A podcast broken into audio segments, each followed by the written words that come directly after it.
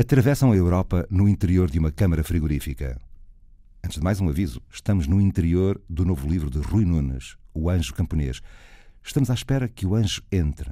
Recomece, pois, na página 14. Atravessam a Europa no interior de uma câmara frigorífica.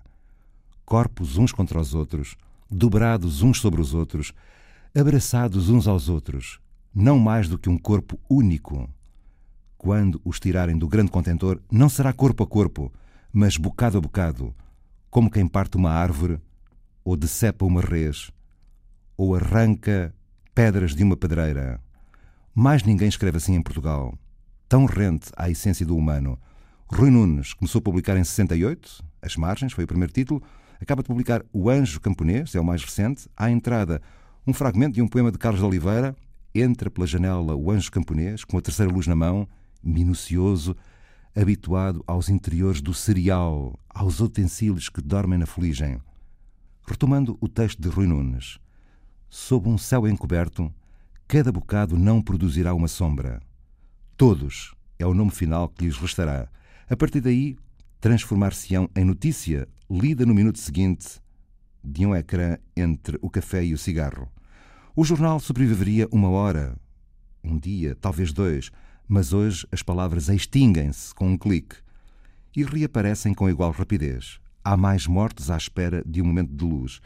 Poderíamos saltar aqui do caminhão vertigem que é a prosa de Rui Nunes em O Anjo Camponês, mas a tal página 14 continua a impor-se. Um caminhão atravessa a Europa, para num posto de gasolina.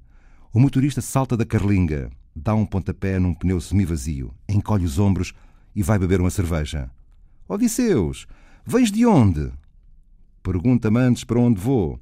E para onde vais? A próxima área de serviço. O anónimo precisa de poucas palavras. Para o que é, chega. E poderíamos saltar aqui outra vez, mas perderíamos o essencial de Rui Nunes. O nada é um fragmento de Deus, mas no castanheiro cresce a imensidão de todas as árvores plena de minúcia sufocante de cada árvore. De súbito, vemos sem uma frase. Eis a revelação. O anjo anuncia. As suas asas não se preparam para voar, nem acabaram de se unir. O anjo anuncia a sua definição. Deixemos este anjo, que não há de chegar a entrar, nesta manhã de fevereiro e voltemos a outro fevereiro, o fevereiro de 1940, para reencontrar o anjo da história do pensador Walter Benjamin, o anjo da história deve ser como ângelos novos da tela de Paul Klee. Tem os olhos esbugalhados, a boca escancarada e as asas abertas. De costas para o futuro, vislumbra no passado, à sua frente, uma catástrofe sem fim, um montão de ruínas. Ele gostaria de parar para acordar os mortos e reconstituir, a partir dos seus fragmentos, aquilo que foi destruído. Mas, do paraíso, sopra um vendaval que se enrodilha nas suas asas e que é tão forte que o anjo já não consegue fechá-las. Este vindaval, diz-nos Benjamin, arrasta o anjo para o futuro, a que ele volta costas, enquanto o monte de ruínas à sua frente cresce até ao céu. Aquilo a que chamamos o progresso é este vendaval. Saber porque é que o anjo camponês nunca chega a entrar exige, evidentemente, a leitura deste livro de Rui Nunes. Já agora, o anjo camponês tem um subtítulo: Pardais, Deus, Ossos.